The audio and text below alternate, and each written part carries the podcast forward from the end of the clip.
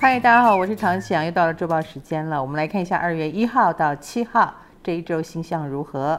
其实从这周开始，二月已经展开啊。我们都知道一二月呢是珠星连珠的时候。那的确，呃，在二月一号晚上十点，也就是星期一晚上十点呢，金星也要就位水平了。因此，水瓶星座已经五星连珠了。那我想，水瓶星座发生什么事情，你的感受一定更深呢？某个部分，你可能会有人际关系的烦恼，所以是家里有人际关系烦恼，还是职场，还是因为金钱有纠纷，或者在网络上呢？当然，我们可能会看到别人的好戏哦，尤其是这一周水星逆行已经正式开始了，这个水星逆行会逆到二十一号，横跨了我们的整个农历年哦。所以，呃，这段期间沟通不良的情况时时会展开，以及回顾过往，呃，把你的黑历史打开来，或者是你曾经有过好人好事，也可能会被褒奖哦。那么你的那个领域现在就是呃非常热闹的时候，所以每一个人应该都要有这方面的自觉，呃，处理那个部分的人际要特别当心。那水逆呢，在本周也会跟太阳逐渐合相哦，合相的高峰就是二月八号，下个礼拜一。因此，在这整个过程当中，也有一些名人或政治人物啊，明星等级的啊，一定是众说纷纭。所以，如果你最近也是觉得纷纷扰扰，那么你很可能是你那个小圈圈里面的明星人物哦。当然，黑历史是最容易被扒开的。所以为什么说呃，平常做人做事就要小心谨慎啊？好的，那我们来看一下对个别星座的影响是如何呢？工作方面，金牛、巨蟹、狮子跟射手有感应啊。金牛星座同学，呃，工作方面有一点又急又赶哦，你可能有点不适应，也因此而有出差错的可能性。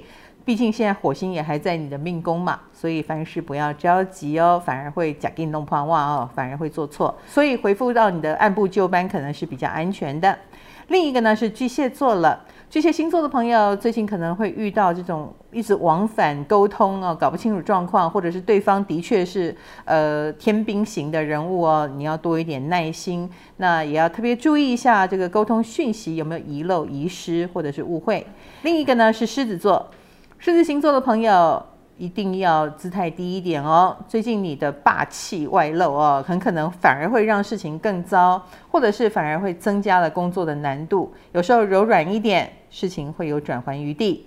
另一个是射手座，射手星座的朋友在事业工作上最近有非常多的贵人出现哦。这些贵人很可能会给你一些点子，或者是你抓住了一个契机往下追就对了。我们来看感情方面，那是双子、处女、天秤跟天蝎了。